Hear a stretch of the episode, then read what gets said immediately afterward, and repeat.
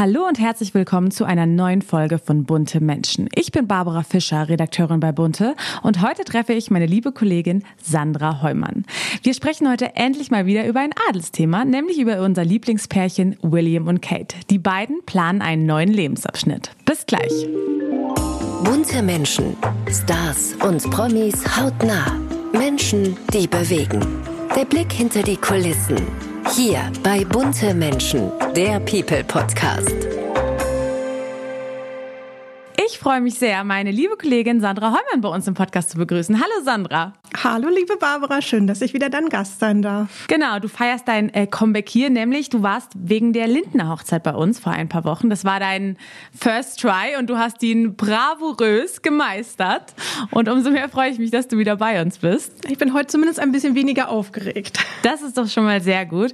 Und zwar bist du bei uns, weil wir über ein Adelsthema sprechen. Du bist ja stellvertretende Ressortleiterin des Adels bei uns bei Bunte. Und wir sprechen heute über William und Kate. Die beiden planen nämlich einen großen neuen Lebensabschnitt. Was ist denn da los? Also, die leben ja seit 2017 im Kensington Palast und jetzt der große Umbruch. Sie werden wirklich ihren Hauptwohnsitz verlegen und zwar nach Windsor. Also Apartment 1a, was jetzt so klein klingt, mhm. ähm, aber größer ist, über mehrere Etagen, ist jetzt bald Geschichte. Aber wie kommt's? Ich sage jetzt mal so, London ist ja wirklich das kleine New York von der kosmopolitischen Stadt aufs Land. Das ist ja schon ein Schritt. Gibt da bestimmte Gründe dafür? Also einer der Hauptgründe ist, dass sie näher bei der Queen sein wollen, die nach dem Tod von Prinz Philipp jetzt ähm, natürlich mehr alleine ist, durch ihre Mobilitätsprobleme leicht eingeschränkt und ähm, da ist natürlich ein bisschen Nähe zur Familie ganz angenehm. Und ähm, auch Kates Eltern, Carol und Michael Middleton, sind auch nur 45 Autominuten entfernt. Das heißt, ein großer Pluspunkt des neuen Wohnsitzes ist sicherlich die Nähe zur Familie. Aber ähm, ich bin mir relativ sicher, dass es auch einen egoistischen Grund für diesen Umzug gibt. Und zwar wollen sie dem Großstadttrubel entfliehen. Man muss sich das nämlich so vorstellen, die wohnen im Kensington Palast. Das ist im Zentrum von London. Ein Teil des Geländes kann sogar als Museum besichtigt werden. Und ähm, sobald die irgendwie aus dem Fenster gucken oder vor die Tür gehen, sind dort die Fanmassen, die nur darauf warten, äh, William, Kate oder die Kinder zu Gesicht zu bekommen. Und ähm, das ist also quasi ein goldener Käfig, den sie schrecklich eigentlich. Ja, also nicht entspannt verlassen können. Und das neue Domizil, was etwas mehr auf dem Land liegt, bedeutet einfach auch mehr Freiheit für die Familie. Und ich glaube, das ist neben der Nähe zu den äh, Großeltern einfach der schönste Faktor für William und Kate. Absolut, kann ich mir vorstellen. Einfach ein Rückzugsort, wo man mehr Privatsphäre genießen kann. Ihr neues Zuhause, glaube ich, trägt ja den Namen Adelaide Cottage oder? Soweit ich das richtig verstanden habe? Genau, also das ist gerade der, der heiße Kandidat, von dem sich alle sicher sind, dass sie da jetzt hinziehen. Und ähm, ich halte das auch für wahrscheinlich, weil es passt ähm, perfekt zu der Familie. Ähm, was nämlich überraschend klingen mag, das äh, Haus hat nur vier Schlafzimmer, was für eine royale Residenz eines zukünftigen Königs sehr, sehr klein und bescheiden ist. Aber das machen sie ganz bewusst, weil sie wollen dort alleine leben. Sie wollen weder Leibwächter ähm, im Angestellten Angestelltenquartier haben, noch kriegt die Nanny dort eine Einliegerwohnung. Die wollen wirklich ähm, für sich als Familie alleine sein. Und ähm, über das Gebäude ähm, weiß man auch einiges. Also es ist ein, ein schönes ähm, historisches Gebäude. Ich, ja, man kann es jetzt noch nicht, was ist es, vielleicht eine Villa, so würde mhm. ich es jetzt mal beschreiben, aus dem Jahre 1831 ähm, von König William dem Vierten erbaut für seine Frau, übrigens eine Deutsche, das war Königin Adelheid von Sachsen-Meiningen. Und ähm, dort haben also schon viele äh, Royals gelebt, unter anderem Königin Victoria hat dieses Haus geliebt und dort am liebsten ihren Frühstück oder ihren Tee eingenommen.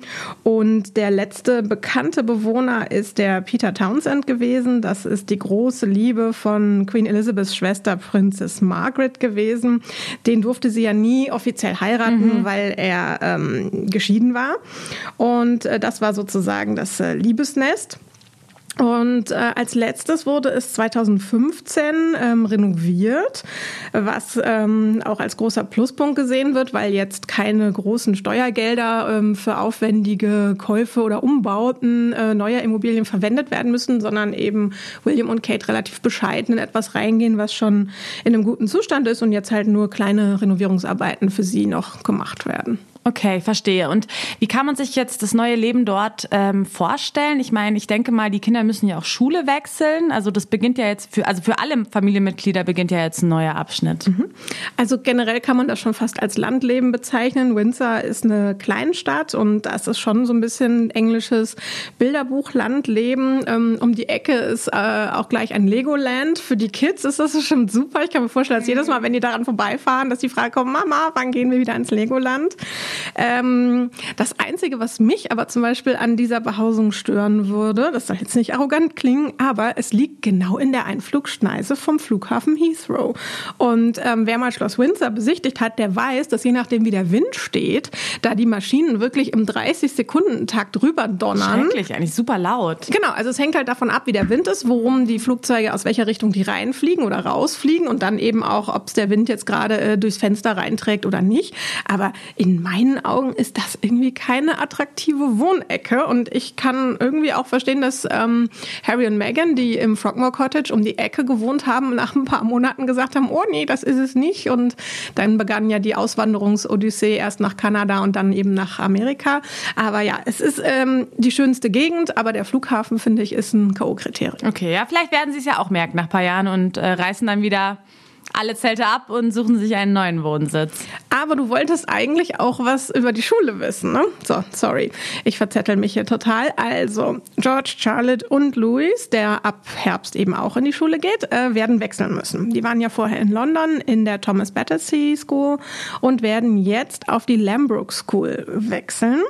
Die ähm, liegt ungefähr 15 Fahrminuten vom Adelaide Cottage entfernt. Und ähm, was ich spannend finde, dort wird auch Samstagsunterricht unterrichtet und wie wir es uns vorstellen, schön mit Schuluniform natürlich. Ähm, das Schulgeld beträgt 7.700 Euro pro Halbjahr. Dafür gibt es aber auch ein bisschen Luxus. Also es gibt ein Cricketfeld, einen Fußballplatz, eine Rugbyanlage, einen Golfplatz mit neun Löchern und einen riesigen Indoor-Pool. Ähm, aber es ist jetzt nicht ganz so elitär, wie es äh, klingt. Also der Fokus der Schule liegt wirklich auf Sport und Natur. Also die Schule liegt in wie so einem Landschaftspark und ähm, da ist eben wahnsinnig viel Platz Platz eben auch zum Toben und Spielen. Cool. Also ein, es hört sich auf jeden Fall nach einem Traum für Kinder an. Mal gucken, ob es ihnen gefällt. Aber weiß man dann auch, gerade jetzt bei ihrem neuen Zuhause, ich meine, im Kensington Palace hat man natürlich so ein paar Einblicke mal bekommen, was jetzt so die Interior-Vorlieben sind von Kate und William. Weiß man, wie das neue Haus eingerichtet werden soll? Ähm, nicht wirklich. Und es gibt auch gar nicht so viele Einblicke in den Kensington Palast. Also ähm, ich glaube, der ähm, privateste ist, als die Obamas zu Besuch waren. Da gab es so ein paar Schnappschüsse aus dem Wohnzimmer. Ich weiß nicht, ob du dich erinnerst an dieses legendäre Stimmt, Foto von Prinz ja. George im Bademantel, der dem Präsidenten irgendwie die Hand gibt. Wahnsinnig süß. Der sitzt da so auf dem Schaukelpferd und darf so kurz vorm zu Bett gehen nochmal vorbeikommen. Und ähm, also man erkennt sonst nur von so ein paar Homeoffice-Calls, wenn sie ihre ähm, sozusagen sozusagen ja, Homeoffice-Situation auf Instagram gepostet haben, wie sie eingerichtet sind. Also es ist ein bisschen royal, wie man sich vorstellt, mit schönen Antiquitäten und dann dazu ähm, sehr reduziert farblich, Pastelle, Pastelltöne, helle Töne. Ähm, also schon, ich würde mal sagen, sehr royal. Es ist jetzt kein moderner Wohnstil mit irgendwie äh, Knoll- und Eames-Chairs. Äh, also es ist äh, schon historisch geprägt. Aber ich glaube, was das Schönste sein wird an dem neuen Haus, ist, ähm, es gibt unten im äh, Erdgeschoss einen alten Kamin und der wird wahrscheinlich so das neue Zentrum des Familienlebens sein und der zentrale Treffpunkt. Ähm, ansonsten weiß man über das Adelaide Cottage, dass zum Beispiel im Master Bedroom oben, den wahrscheinlich wahrscheinlich William und Kate beziehen werden, gibt es noch so antike ähm, Schiffsseile, die den Abschluss zur Decke ähm, bilden und mhm. diese kleinen alten Details bleiben halt alle. Und äh, was mich persönlich am meisten fasziniert hat, ist der wunderschöne Garten. Also da gibt es einen ähm, Garten, der vor 200 Jahren angelegt und seitdem auch kaum verändert wurde. Und ich stelle mir jetzt so vor, wie in diese Blumenarten, die wahrscheinlich heute schon gar nicht mehr wachsen, ähm, aber irgendein braver Gärtner der Queen halt schön gepflegt hat, äh, jetzt noch irgendwie so ein Baumhaus dazwischen gebaut wird wird oder eine Schaukel oder dass äh, der Familienhund Orla, ein Cocker Spaniel, jetzt erstmal diese Blumen anknabbert, die er noch nicht kennt und probiert, welche lecker sind. Mhm. Aber ähm, genau, also mein Highlight an dem Haus ist auf jeden Fall der wunderschöne Garten. Und ich glaube, dass das auch ähm, Kate, die ja eine ehemalige Pfadfinderin ist, total wichtig ist, dass die Kinder draußen spielen können, dass sie sich in der Natur auskennen. Und ähm, ja, also ich glaube, der Garten wird auch ein wichtiger Teil des neuen Familienlebens sein. Aber es gibt keinen Pool, oder? Ähm, nee, also bislang scheinbar nicht. Ähm, man kann natürlich jetzt nicht so ganz über den Zaun und durch die Büsche äh, gucken, ähm, was da alles gerade ähm, gebaut und renoviert wird. Ähm, ich hoffe, dass wenn Sie einziehen jetzt in den nächsten Wochen, dass es dann vielleicht doch irgendwie so ein offizielles Foto gibt, so wie die Familie vorm Haus steht und dass man da dann noch so ein paar Details erahnen kann oder dass es irgendwann mal so einen Weihnachtsclip gibt mit einem Einblick ins Haus, wo man dann so ein paar Details äh, sehen kann. Ja, sind wir mal gespannt. Aber ich sage jetzt mal so, ich nehme jetzt mal an, gerade William und Kate haben ja nicht nur diesen einen Wohnsitz, sie haben ja bestimmt auch noch ein paar Orte oder Wohnsitze, wo sie gerne am Wochenende hinfahren oder wo sie sich vielleicht gerne ab und zu aufhalten. Gibt es da was? Ja, also keine Royals ohne Landsitz natürlich, vor allem in England. Ähm, sie haben in der Nähe von Schloss Sandringham ähm, den Landsitz Amer Hall und ähm, das ist, glaube ich, so ihr persönlicher Rückzugsort. Das liegt ähm, ja im, an der Ostküste von England, äh, unweit vom Strand und da können die Kinder durch die Dünen toben und die werden nicht erkannt. Die wenigen Örtchen, die es dort gibt, alle Bewohner kennen William und Kate und die Familie und drehen sich auch gar nicht nach denen um. Also die sind dort keine gefeierten bekannten Promis, sondern können einfach ein ganz normales Leben führen. Und ich glaube, das ist äh, gerade Kate äh, als Bürgerliche total wichtig, dass die Kinder dort ein bisschen Normalität erleben können. Und was ich ja jetzt nur so, ich bin ja kein Adelsexperte, erfahren habe, alle Immobilien gehören ja der Queen, oder? Also es ist irgendwie traditionell, dass die Familie immer in verschiedene Immobilien zieht, die der Queen gehören. Also ist das so? Also ist es nicht erlaubt, dass Kate und William jetzt theoretisch sich ein ganz neues Haus zulegen, ein ganz modernes, gar nicht jetzt, was schon lange in der Familie liegt? Mhm. Also könnten sie sicher, aber ich fände es komisch, wenn es so historisch schöne Orte gibt und äh, kleine Schlösschen und Gutshöfe und Landsitze, äh, wenn man sich dann da irgendwie ein neues Ding hinbaut. Also ähm, es ist traditionell tatsächlich so, dass ähm, die wichtigen Mitglieder der Königsfamilie zur Hochzeit einen Wohnsitz von der Queen gestellt bekommen, also symbolisch geschenkt bekommen. Mhm. Ähm, ich glaube, da darf das Brautpaar schon so ein bisschen mitreden und halt sagen, ja, wir wollen im Umkreis von London bleiben oder wir wollen aufs Land. Aber an sich ähm, wählt die Queen halt eine Immobilie aus, die sozusagen der Hierarchie innerhalb der Familie entspricht und ähm, macht es da den Mitgliedern der Königsfamilie, die es wollen, ähm, äh, auch möglich, in einer ihrer vielen Immobilien zu wohnen. Und das, ähm, ehrlich gesagt, ich weiß nicht, wie viel das sind, aber mhm. da reden wir jetzt nicht von irgendwie fünf, sechs Stück, sondern das ist schon ein großes Portfolio, was die Queen dort besitzt. Und ähm, da würde ich mir ehrlich gesagt auch was aussuchen wollen und äh, nicht neu bauen wollen. Ja, okay, das ist natürlich verständlich. Und wahrscheinlich, ich weiß nicht, hattest du es vorhin schon erwähnt, wahrscheinlich würden die beiden dann sofort wieder Kritik bekommen, was mit den Steuergeldern passiert, etc., wenn sie sich irgendwie neue Häuser kaufen Das kommt würden. erschwerend hinzu, dass ja. sie natürlich immer dem äh, Steuerzahler verpflichtet sind, zu rechtfertigen, ist es nötig. Ja. Und da würde dann wahrscheinlich wieder jemand sagen, ah, die Queen hat so viele Häuser, muss man da jetzt noch neu bauen und irgendwie 10 Millionen ausgeben. Also ich glaube, das ist noch ein kleiner Punkt, der da hinzukommt, ja. Ich meine, gerade sind ja auch, gerade bei uns in Deutschland sind Sommerferien, in England ja auch. Ähm, wie sieht's aus? Haben William und Kate ein Lieblingsurlaubsziel oder waren die beiden jetzt gerade mit ihren Kindern im Urlaub? Äh, ja, tatsächlich. Ich glaube, die haben sich jetzt noch mal eine Auszeit gegönnt, bevor der Umzugstrubel losgeht. Und ähm, sie haben einen neuen Lieblingsort und ähm, das finde ich ganz sympathisch. Warum in die Ferne schweifen, wenn das Gute so nah liegt? Sie haben ähm, Tresco Island für sich entdeckt. Das ähm, ist total okay, wenn du das noch nie gehört hast. Kannte ich auch noch nicht. Das gehört zu den Scilly Islands. Das ist ein Archipel im Atlantik, was an der Südwestküste vor England liegt und ähm, dort gehört Prinz Charles Charles ähm, die Insel Tresco Island. Da sind drei kleine Wohnsiedlungen drauf, die ist aber autofrei. Man bewegt sich dort nur mit einem Golfkart oder mit einer Kutsche so ungefähr vorwärts. Und ähm, die Insel hat Charles verpachtet und da machen William und Kate neuerdings mit den Kindern gerne Urlaub. Also sie waren vor ein paar Jahren schon mal da und jetzt im Juli, ich glaube über Georges neunten Geburtstag, hat es sie wieder dorthin gezogen. Und ähm, die Insel hat auch eine persönliche Bedeutung für William. Und zwar war er schon mit seinen Eltern, also mit Charles und Diana als Kind dort. Und es gibt so wahnsinnig süße Fotos, wie sie dort äh, als kleine Jungs auf dem Fahrrad sitzen ähm, mit Charles und Diana. Diana natürlich mega cool in so einem Sweater und Charles so ein bisschen spießig äh, im Anzug auf dem Fahrrad, wie es halt damals üblich war. Und ja, jetzt cruisen sie halt mit ihren Kindern über die Insel. Und ähm, ich habe das jetzt für den aktuellen Artikel mir mal alles genauer angeschaut. Ähm, also Kate und William wohnen am liebsten im Dolphin House. Und das kann man tatsächlich mieten. Also du und ich könnten das mieten, theoretisch? Ja, also da steht halt Cottage für zehn Leute mit äh, Barbecue-Stelle und äh, sind Fotos von den Bedrooms. Und ich glaube, für bis zu zehn Personen kann man das mieten. Ähm, das fand ich irgendwie sehr nett. Klar, äh, auf der Insel sind nicht viele Menschen. Es ist leicht, sie dort äh, zu bewachen und ähm, hm. aber äh, wer also wirklich mal äh, einen Ruheort sucht, um irgendwie ein Buch zu schreiben oder so, da würde ich äh, sofort sitzen wollen und mich äh, William und Kate ein bisschen näher fühlen. Ja, das kann ich mir vorstellen.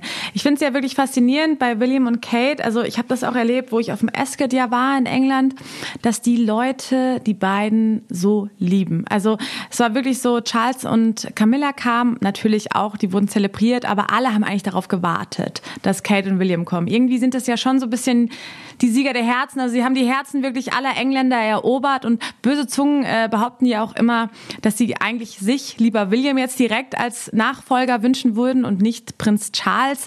Was macht die beiden aus? Ich meine, du bist schon lange Adelsexpertin. Warum sind die beiden so besonders beliebt? Also ich glaube, von der Fassade, die wir sozusagen alle kennen, das strahlende Lächeln, die Bodenständigkeit, die eben ab und zu doch durchblitzt, ähm, finde ich das Erstaunlichste, dass sie es wirklich schaffen, mit ganz, ganz viel Disziplin keine schlimmen Skandale zu verursachen. Und das klingt jetzt so easy, mhm. aber ähm, ich gerade bei der britischen Presse, die sehr, sehr kritisch ist, ähm, da darf man sich nicht viele Fehltritte leisten. Man sieht es ja an Harry und Meghan, die wirklich für jeden kleinen Fehler äh, irgendwie gleich böse Schlagzeilen Schlagzeilen kassieren.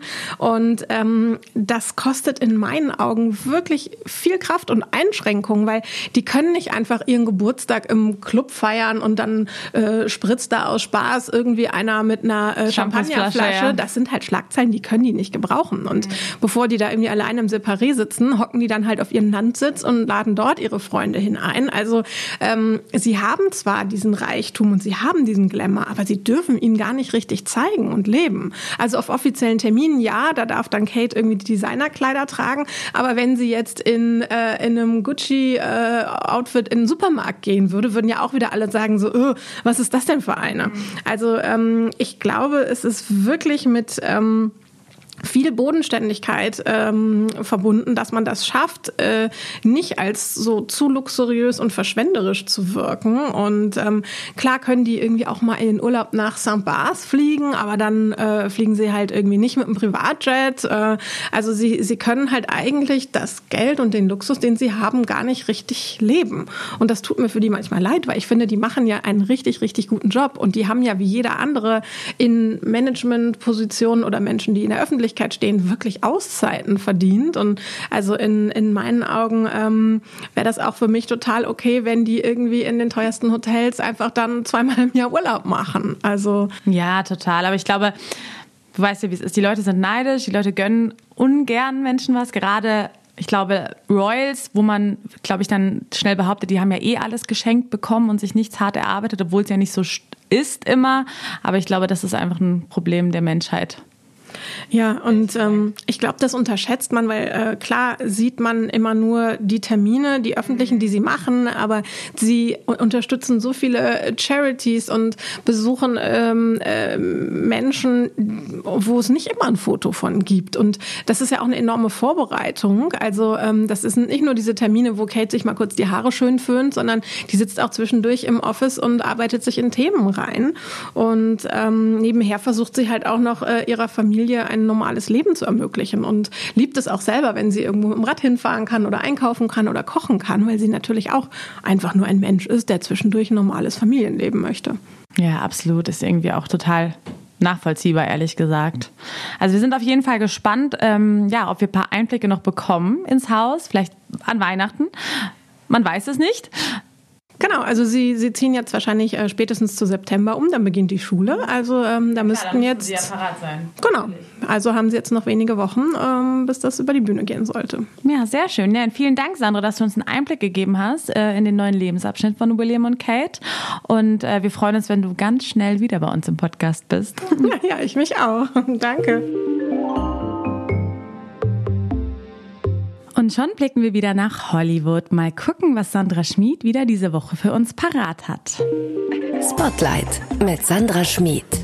Also manchmal, da frage ich mich ja wirklich, was sich die Hollywood-Stars bei ihren zur Schau getragenen Modeunverschämtheiten eigentlich denken. Als würden die nicht ganz genau wissen, dass sie ja eigentlich weltweite Trendsetter in Sachen Fashion sind. Ja, der Justin Bieber zum Beispiel, ja. Der sorgt dafür, dass dieser unsägliche Crocs-Wahn einfach nicht das tut, was er eigentlich schon lange hätte tun sollen, nämlich kommentarlos von der Bildfläche verschwinden. Aber nein, der Herr Superstar, ne, der läuft ständig mit seinen weißen Tennissocken in diesen gackerlgelben Ungetümen rum, ja, hat vorne noch so äh, Clips drauf gemacht, damit es noch hässlicher ausschaut. Und ich meine, mittlerweile gibt es Crocs sogar als Pumps, ja, also mit Stöckel. Man stelle sich das nur vor überhaupt Schuhe. Kanye West zum Beispiel, der trägt in letzter Zeit ja auch nur noch so schwarze Stiefel bis zum Knie, die so monströs aussehen, ja, als würde er mit seinen Füßen irgendwie in zwei Regentonnen stehen. Und dann ist es dem Rapper auch sowas von wurscht, ob das 30 Grad im Schatten hat. Hauptsache, er kann seine unförmigen Boots für 30.000 Dollar ausführen. Jetzt frage ich mich schon, ist das der Modetrend, der sich nächsten Sommer durchsetzen wird? Ja? Frauen in Stöckelcrocs und Männer in überdimensionalen Gummistiefeln? Wenn das so ist, ja, dann wandere ich aus, sprichwörtlich, und zwar barfuß. Die Frage der Woche. Und die Frage der Woche lautet, was haben Sie beim Online-Dating erlebt?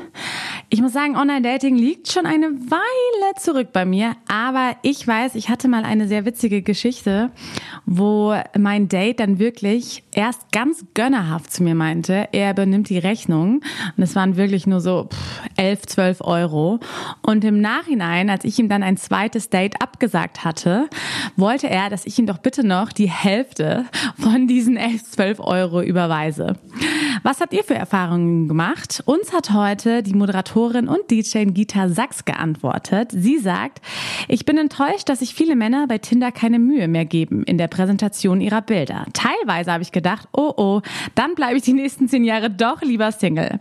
Aktuell bin ich bei Raya. Da sind die Männer internationaler. Ich habe dort gerade viel Spaß und bin sehr optimistisch, dass ich einen guten finde.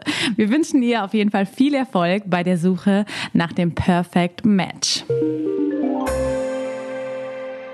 So, das war's auch schon wieder mit einer neuen Folge von Bunte Menschen. Ich hoffe, es hat euch gefallen und ihr wisst ja, wie es läuft. Einfach uns abonnieren auf Spotify, iTunes und Co. und drückt die Glocke, damit ihr keine Folge mehr verpasst. Ihr könnt uns jederzeit auch Anregungen oder Wünsche schicken und uns natürlich auch bewerten. Einfach an buntemenschen.burda.com, alles zusammengeschrieben oder einfach über Instagram via bunte Magazin. Ich freue mich auf nächste Woche. Bis dahin. Bunte Menschen, der People Podcast. Immer donnerstags neu. Ein bunter Original Podcast.